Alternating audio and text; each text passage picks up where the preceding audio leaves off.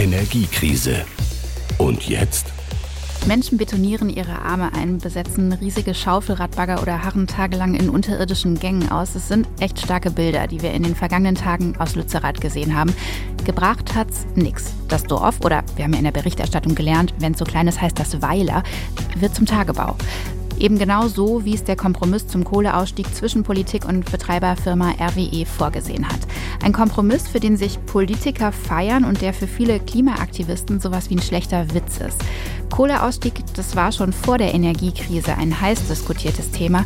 Aber wie dringend brauchen wir die Braunkohle jetzt mitten in der Krise? Ist sie ein Muss? Und was bedeutet die Energiekrise für den Kohleausstieg? Gucken wir uns heute an. Schön, dass ihr dabei seid. Hallo, ich bin Katja Jansen, Wirtschaftsjournalistin beim SWR und mein Kollege Lovis Krüger aus der WDR Wirtschaftsredaktion hat sich für diese Folge nochmal tiefer ins Thema Kohle reingefuchst. Hallo Lovis. Ja, hallo Katja. Schön, dass ich jetzt auch dabei sein kann hier beim Podcast-Team. Du bist neu im Team, aber in dieser Folge wirklich genau richtig, denn du hast in den letzten Tagen über quasi nichts anderes berichtet als über Lützerath. Jetzt gerade zu der Zeit, wo wir unsere Podcast-Folge aufzeichnen, ist Mittwochvormittag, 18.01. Lass uns direkt mal nach Lützerath schauen. Da befinden wir uns ja mitten im großen Braunkohlegebiet im Dreieck zwischen Düsseldorf, Köln und Aachen. Es gehört zum Tagebau Garzweiler. Wie sieht's jetzt gerade in Lützerath aus? Gibt's den Ort überhaupt noch? Ja, das ist eine Interpretationsfrage, ne? Aber die Abrissarbeiten in Lützerath, die sind schon gestartet. Die sind ja schon direkt während oder direkt nachdem die letzten Protestierenden da aus dem Dorf entfernt wurden, gestartet. Mhm. Ich glaube, man kann guten Gewissens nicht mehr davon sprechen, dass es den Ort noch gibt. Viele Häuser sind jetzt zum Beispiel abgerissen. Was jetzt noch bleibt von Lützerath, das sind Proteste hier in der Region. Mhm. Also Klimaaktivisten besetzen weiter, zum Beispiel Tagebaue, Bagger in, im Tagebau Inden, das ist hier hier in der Nähe oder sie blockieren den Zufahrtsweg zum Tagebau Garzweiler. Das passiert schon noch, aber der große Protest, der ist eben vorbei. Und es bleibt eben auch die Diskussion um die Gewalt bei den Protesten. Also um die Frage, ob die Polizei da vielleicht ja zu brachial vorgegangen ist, aber auch, ob die Protestierenden nicht über die Stränge geschlagen haben mit ihren Protestformen, die sie da gewählt haben. Das wird auch noch eine Weile der Aufarbeitung brauchen. Um das vielleicht kurz klarzuziehen, in Lützerath, da hat jetzt aber zuletzt auch schon keiner mehr gewohnt. Nein, also das waren keine Ortsbewohner, keine Weilerbewohner, das waren Klimaaktivisten, die den Ort besetzt haben. Ja, okay. also wirklich besetzt. Da gibt es dann auch juristisch keine Grauzone. Mhm. Eigentlich gehört der Ort schon lange jetzt RWE und der Konzern, der hat auch klipp und klar das Recht, diesen Ort abzubaggern. Das ist von Gerichten entschieden worden, auch in der letzten Instanz. Also da gibt's, da gibt's keine, keinen Interpretationsspielraum. Mhm. Aber damit jetzt auch kein schiefes Bild entsteht, Lützerath, das war auch kein wohnlicher Ort mehr, das war ein besetztes Dorf, kein Dorf, ich weiß, Weiler, es war ein besetzter Weiler. Da waren politische Botschaften an den alten Häusern, da hatten sich die Protestierenden verschanzt, da gab es eben diese postapokalyptischen Bilder, die wir da gesehen haben. Also es war am Ende ja eine Protestaktion, so kann man es gut zusammenfassen. Es waren ja auch wirklich Bilder mit Symbolcharakter, einfach sehr emotional aufgeladen. Übrigens, genau wie die Sprache hier, Lützi, ja, benutzt vor allem von den Aktivisten, war auch schon bei Hambach so mit Hambi. Ich finde, das ist auch mal ein richtig kluger Zug, denn diese Kosenamen, die vermenschlichen die Orte und lassen mhm. sie so ein ja, liebevolles Objekt wie so ein Freund mhm. werden, führen aber auch dazu, dass man ganz, ganz schnell von der Sachebene wegkommt. Und mir geht es inzwischen manchmal schon fast so ein bisschen auf die Nerven, weil ich es tut mir leid, ich will Lützi nicht lieb haben. Ich will verstehen, ob und warum wir die Kohle darunter brauchen und irgendwie Argumente austauschen und mich nicht in diesen Bann von, komm, wir machen es besonders nett Süß. und lieb, ja, und dann kann man nichts mehr dagegen sagen, reinziehen lassen. Und es gibt halt einfach kontroverse Meinungen zu dem Thema. Nein, die Kohle unter Lützerath brauchen wir nicht, sagt zum Beispiel Claudia Kempfert, Energieökonomin beim DEW, dem Deutschen Institut für Wirtschaftsforschung.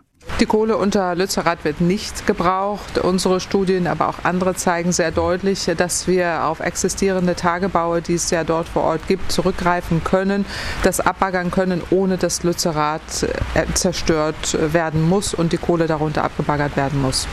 Hm, Hm, Lovis, wie bewertest du das? Musste das sein? Musste Lützerath weg? Ja, so einfach und so klar, wie das Claudia Kämpfer darstellt, ist es eben nicht. Also ich kenne die Studien, auf die sie sich da bezieht. Mhm. Es gibt aber eben auch die Gutachten von der anderen Seite von NRW-Landesregierung und von RWE und die Studien kommen eben zum genau anderen Ergebnis, dass es die Kohle sehr wohl braucht. Das ist ja so ein bisschen auch das typische Dilemma, ja, je nachdem, wer eine Studie in Auftrag gibt und um welche Nuancen ja. man die Fragestellung variiert, kommen halt unterschiedliche Dinge raus. Im Zweifel genau das, was die Auftraggeber lesen wollen. Genau so ist es. Und es ist auch ganz nachvollziehbar, nachvollziehbar, dass da unterschiedliche Ergebnisse rauskommen. Also die Frage, wie viel Kohle da unter Lützerath steckt oder auch um Lützerath drumherum steckt, die ist eigentlich beantwortet. Da sind sich die Studien und Gutachten auch weitestgehend einig. Also die haben zum Beispiel untersucht, wie viel Kohle könnte man noch im Tagebau Garzweiler aus der Erde holen, wenn man um Lützerath drumherum baggert. Mhm. Das ist relativ eindeutig. So 170 Millionen Tonnen Kohle, vielleicht auch nur 160 Millionen Tonnen Kohle, aber so die Hausordnung, da sind sich alle Gutachten einig. Wo es Streit drum gibt, ist eben die Frage, ob diese 170 Millionen Tonnen Kohle vielleicht doch reichen würden. So, und der Streit, den kann man auch gar nicht so einfach ausräumen, weil dafür muss man ja Prognosen machen in die Zukunft, also in die kommenden Jahre. Immer schwer. Immer schwer. Wie viel Braunkohle brauchen wir da? Naja, die Antwort ist, kommt drauf an. Kommt drauf an, wie viel Strom wir verbrauchen. Kommt drauf an, wie sich der Gaspreis entwickelt, wie viel Gas wir haben werden, ob wir vielleicht auch wieder mehr Gas zur Stromerzeugung benutzen. Und davon ist dann eben abhängig, ob es diese Braunkohle unter Lützerath tatsächlich braucht oder ob es sie nicht braucht. Und was man da als Quintessenz rausziehen kann, ist, ja, vielleicht brauchen wir sie. Super. ja, und dann ist es aber vielleicht genau wichtig, dass wir auch an die Kohle rankommen. Und deswegen ist es vielleicht gar nicht so verkehrt, dass Lützerath jetzt abgebaggert wird, auch wenn es zuletzt ein Symbol war. Aber die Kohle daran zu kommen, das kann im Sinne der Energiesicherheit jetzt nicht schlecht sein. Wie geht es denn jetzt konkret in Lützerath weiter, so ganz praktisch? Also der Ort, der wird ja, habe ich gerade gesagt, schon abgerissen, wird dann sicherlich auch bald abgerissen sein. Mhm. Bäume werden dann noch gerodet. Dann wächst der Tagebau Garzweiler in Richtung Süden und Südwesten, also genau dahin, wo Lützerath steht. Im März oder April wird der Ort, dann also werden die großen Bagger, die Schaufelradbagger dann auch dort sein, wo der Ort dann mal gewesen sein wird. Also dann wird er da die Erde abtragen. Zuerst nur die Erde abtragen und später dann eben ein tiefes Loch gegraben haben, wo dann am Grund dieses Lochs ja die Braunkohle ist, die dann gefördert werden kann. Ja, und das Ganze läuft ja noch bis 2030. Dann ist Schluss mit der Braunkohleverstromung im Rheinischen Revier und Richtig. dann muss aufgeräumt werden. Dann muss aufgeräumt werden. Dann müssen da, wo jetzt noch ein großer Tagebau und ein großes Loch ist, neue Landschaften entstehen. Dann muss die Gegend renaturiert werden, weil sie soll ja auch weiter genutzt werden. Da soll ja nicht einfach so ein Tagebau liegen bleiben. Und das ist ein Prozess, der ist schwierig, der dauert lange. Der kommt auf unser Rheinisches Revier hier zu ab 2030, aber der wird genauso bundesweit auf andere Braunkohlereviere zukommen. Und das Ganze braucht echt richtig, richtig viel Zeit. Die Transformation von Regionen, Stichworte sind da ja ganz klar Strukturwandel, Renaturierung. Sprechen wir nachher nochmal konkreter drüber. Jetzt wollen wir erstmal kurz aus Lützerath rauszoomen und uns angucken, wie insgesamt eigentlich der deutsche Kohleplan aussieht. Fakt ist, Deutschland steigt aus der Kohle aus. Also soweit herrscht zumindest mal Einigkeit, dann wird es aber auch schon kompliziert. Ursprünglich war 2038 das offizielle Enddatum. Durch den Regierungswechsel und auch die Energiekrise hat sich da aber was getan. NRW steigt nämlich schon früher aus der Kohle aus. Richtig, aus der Braunkohleverstromung. Und zwar gab es da einen Deal zwischen der Bundesregierung und RWE. Und dieser Deal, der sieht ungefähr so aus. Einzelne Braunkohlekraftwerke von RWE, die dürfen jetzt erstmal länger laufen, bis 2024. Eigentlich hätten die schon stillgelegt sein sollen. Außerdem gibt's weitere Braunkohlekraftwerke, die aus der Notreserve zurück ans äh, Stromnetz geholt wurden. Ja, das auch schon im vergangenen Oktober und die sind jetzt auch nach wie vor am Netz. So, im Gegenzug, und das ist der Handel dabei, im Gegenzug steigt RWE schon deutlich früher aus der Kohle aus, also mhm. nicht erst 2038, wie das ursprünglich mal gedacht war, sondern schon 2030. Okay, das gilt aber eben nur für Nordrhein-Westfalen. Im Rest Deutschlands bleibt 2038 das offizielle Ausstiegsdatum, oder? Ja, ganz genau. Das gilt dann für Braunkohlekraftwerke und auch für Steinkohlekraftwerke. Mhm. 2038 ist definitiv Schluss. Viele Kraftwerke werden aber auch schon früher auf dem Weg dahin sozusagen abgeschaltet. Wir sprechen jetzt aber in dieser Folge konkret und eigentlich auch nur über die Braunkohle, weil das wird so ein bisschen unübersichtlich, wenn es um beides, um Braun- und Steinkohle geht. Du hast eben gesagt, die Kraftwerke werden 2038 abgeschaltet. Um das kurz nochmal klarzuziehen, ab dem Zeitpunkt wird dann in Deutschland aber auch wirklich keine Kohle mehr gefördert. Ja, ganz genau. Also Steinkohle wird ja Stand jetzt auch schon gar nicht mehr gefördert, die wird importiert. Braunkohle wird noch gefördert in den Kohlerevieren, aber wenn die Braunkohlekraftwerke dann aus sind, dann macht es auch nicht mehr, mehr wirklich Sinn, da noch Kohle zu fördern. Also die, die, die Tagebaue, die liegen dann auch lahm, still. Es gibt aber so ein kleines Hintertürchen, um den Ausstieg auch in anderen deutschen Abbaugebieten doch vorzuziehen. Wie sieht das aus? Die Bundesregierung, die will noch mal schauen, die will noch mal prüfen, ob der Kohleausstieg nicht doch früher möglich sein wird. Und zwar ja Ende der 20er Jahre wird das eine Revision geben und dann wird entschieden, ob der Kohleausstieg insgesamt, also für Braun- und Steinkohle, nicht vielleicht doch auf 2035 vorgezogen wird. Okay, immerhin.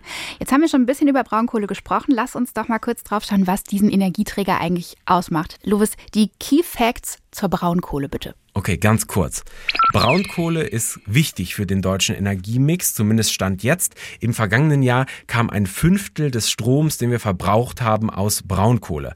Außerdem, in Braunkohle steckt nicht so viel Energie wie in Steinkohle.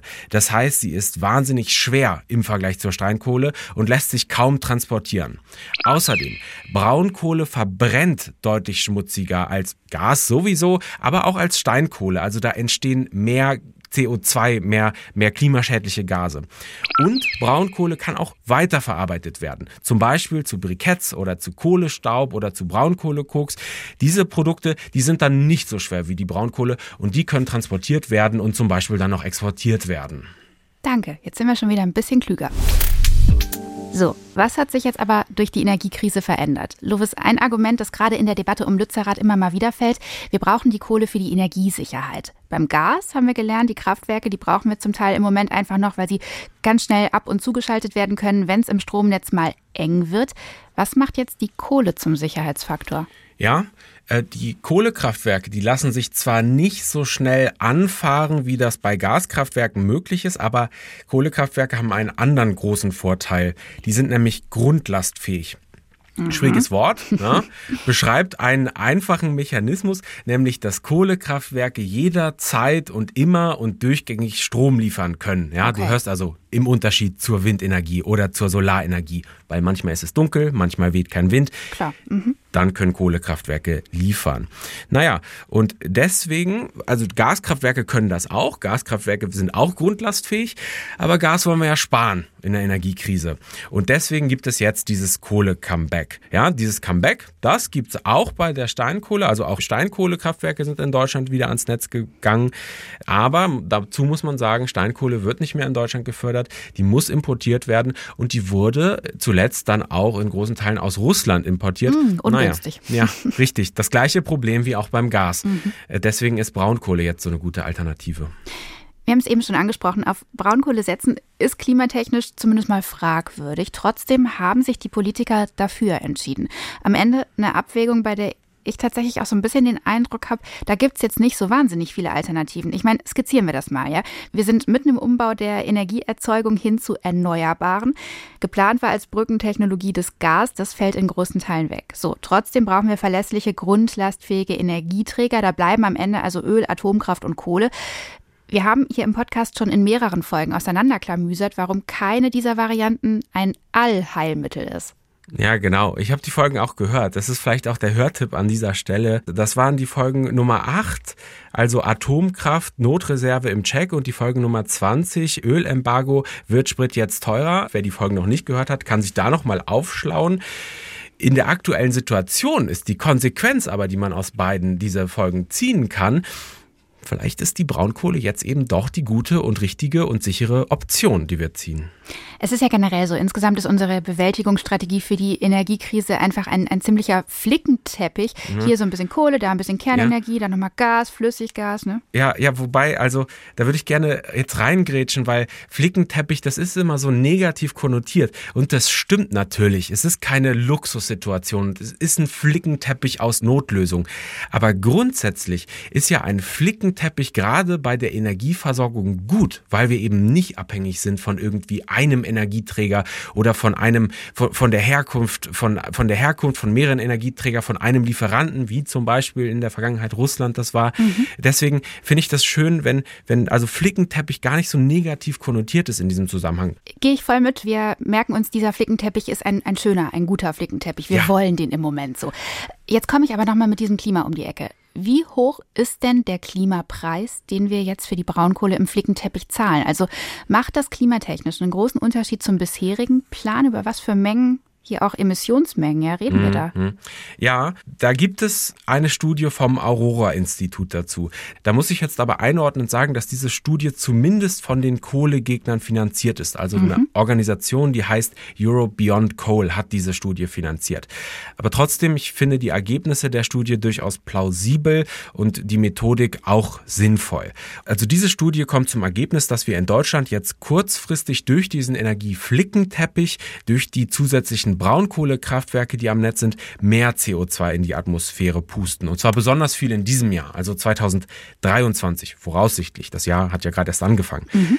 Aber abgesehen von dieser kurzen Spitze bei der CO2-Produktion macht die Klimarechnung bis zum Kohleausstieg macht es keinen großen Unterschied, die Situation jetzt. Das ist spannend. Ja, weil das hängt, hängt zum Beispiel auch damit zusammen, dass die Studie davon ausgeht, dass die Braunkohleverstromung ab 2030 sowieso wahrscheinlich nicht mehr stattgefunden hätte in Deutschland, vielleicht auch nicht wird, weil sie dann unwirtschaftlich wird. Also mhm. weil die EU, der EU-Zertifikatehandel den CO2-Preis so teuer macht, dass es sich für die Energieversorger gar nicht mehr lohnt, die Energie in Kohlekraftwerken zu produzieren. Ja? Also der Mechanismus ist ja, dass die Energieversorger sich Verschmutzungszertifikate kaufen müssen, damit sie das Recht haben, Braunkohle in ihren Kraftwerken zu verbrennen. Naja, und wenn diese Verschmutzungszertifikate Zertifikate eben zu teuer werden, dann, dann kann man den Strom eben nicht mehr gewinnbringend verkaufen. Okay, dann lohnt sich nicht mehr, ja.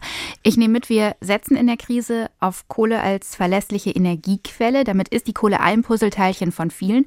Dafür wurde dann der Ausstiegsplan aus der Kohle aber auch leicht verändert. Fürs Klima macht das im Vergleich aber kaum einen Unterschied.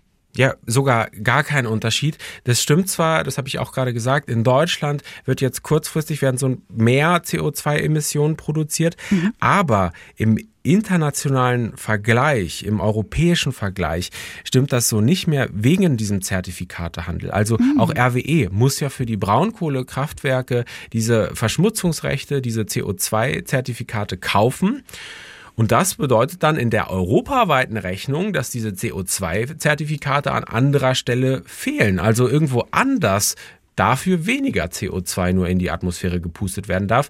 Naja, und am Ende äh, kommt das eben bei Null raus unterm Strich. Also am Ende wird gar nicht europaweit, wird gar nicht mehr CO2 in die Atmosphäre gepustet. Deswegen ist dieser kleine Spitze in Deutschland auch wirklich nur eine kleine Spitze in Deutschland und die wird den Klimawandel jetzt nicht verschnellern.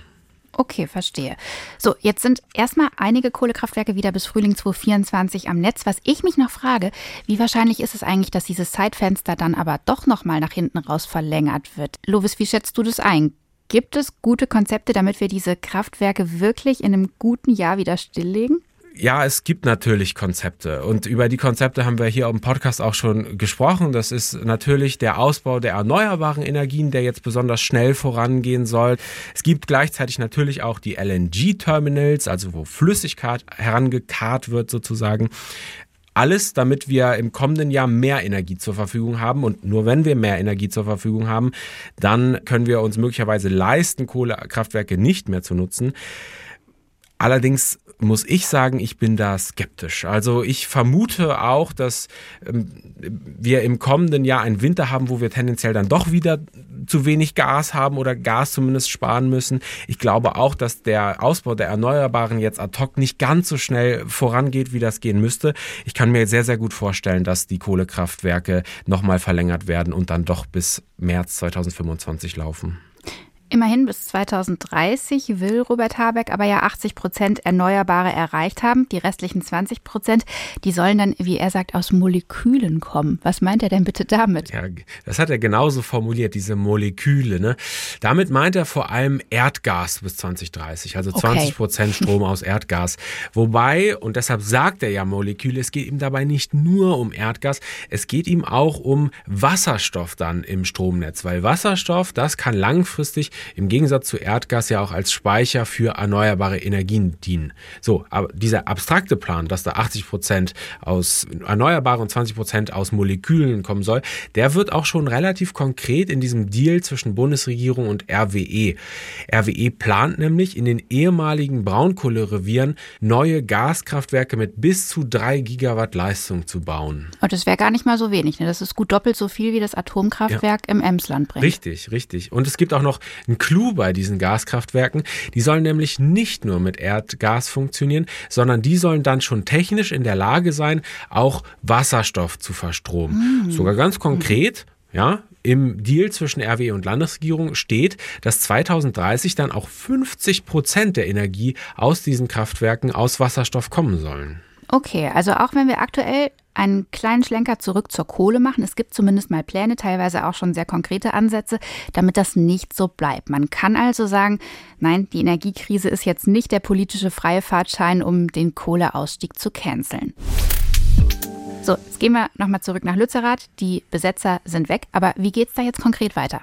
Naja, während wir jetzt hier im Studio stehen und aufzeichnen, wird der Ort abgerissen. Und das geht bestimmt auch noch die nächsten Tage so. Also auch wenn der Podcast erscheint, wird der Ort Lützerath noch abgerissen, absehbar. Mhm. RWE schätzt, das habe ich ja vorhin auch schon mal gesagt, dass die Schaufelradbagger im März oder im April dann in Lützerath ankommen. Das ist ja schon relativ bald. So, und die graben dann also unter Lützerath Kohle aus. Richtig, dann graben die die Kohle aus, aber nicht nur die Kohle. Es geht dabei auch um den Boden, um die Erde unter Lützerath, also um den Abraum und um den sogenannten Löss. Mhm. Das sind zwei Stoffe, Boden, Erden, die braucht RWE, um den alten Tagebau Garzweiler zu renaturieren. Also um die Böschung zu stabilisieren, dafür brauchen sie den Abraum. Und der Löss, der ist wichtig, das ist ein fruchtbarer Boden, der wird in der Region ausgebracht, damit da irgendwann wieder Landwirtschaft möglich sein wird.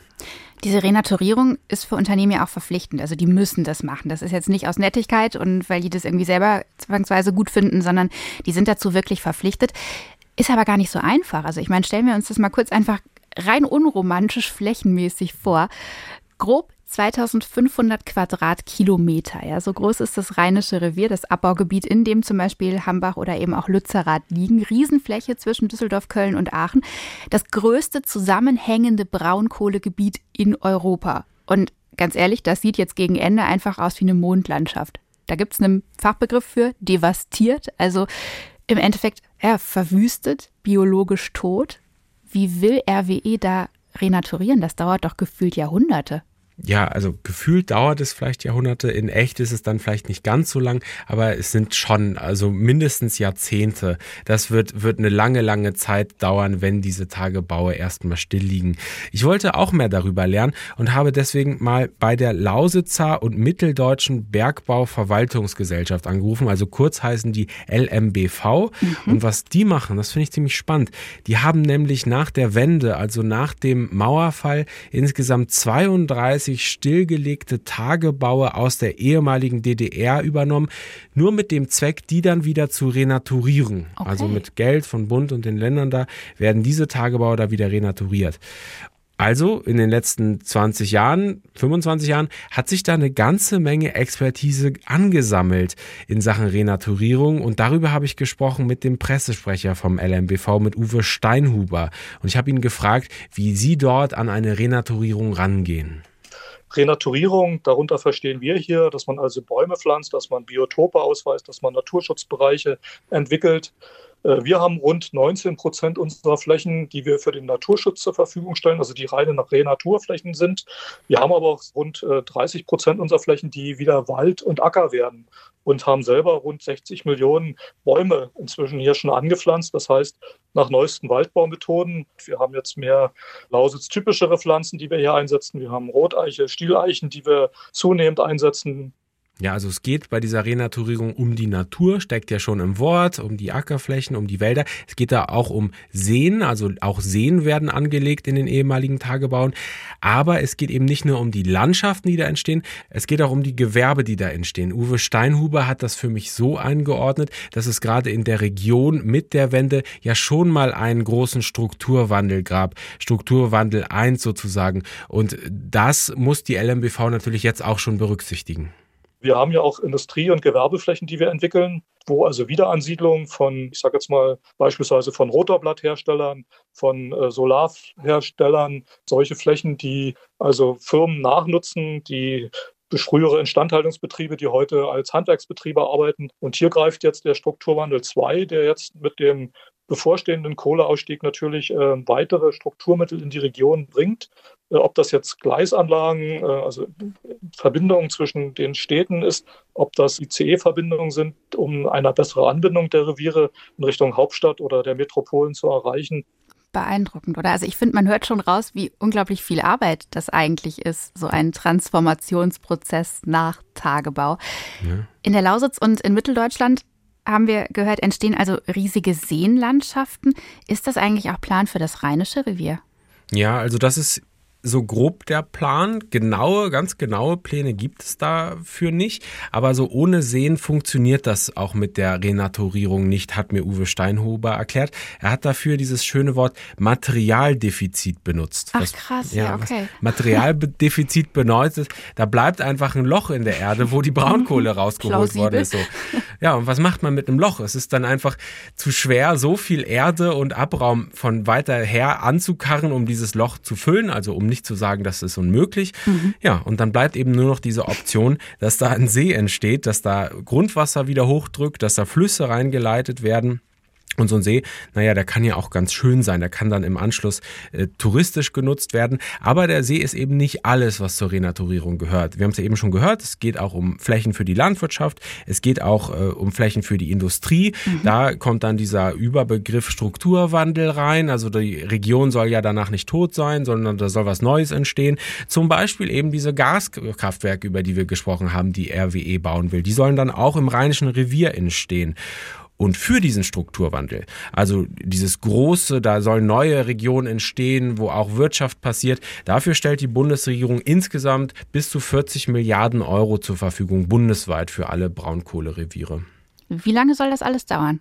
Ja, also es dauert mindestens Jahrzehnte, also Jahrzehnte nachdem der Kohleausstieg dann passiert ist. Mhm. Also dauert einfach lange, bis so ein ehemaliger Tagebau, ich sage jetzt despektierlich, so ein Loch mit Wasser vollläuft. Weil RWE hat das mal geschätzt hier für den Tagebau Hambach. Das dauert 40 Jahre, bis der vollgelaufen Was? ist mit dem Rhein. Ja, 40 Jahre. Dann ist der Tagebau erst voll. Ja, und daneben gibt's ja dann Parallelarbeiten, die auch passieren müssen.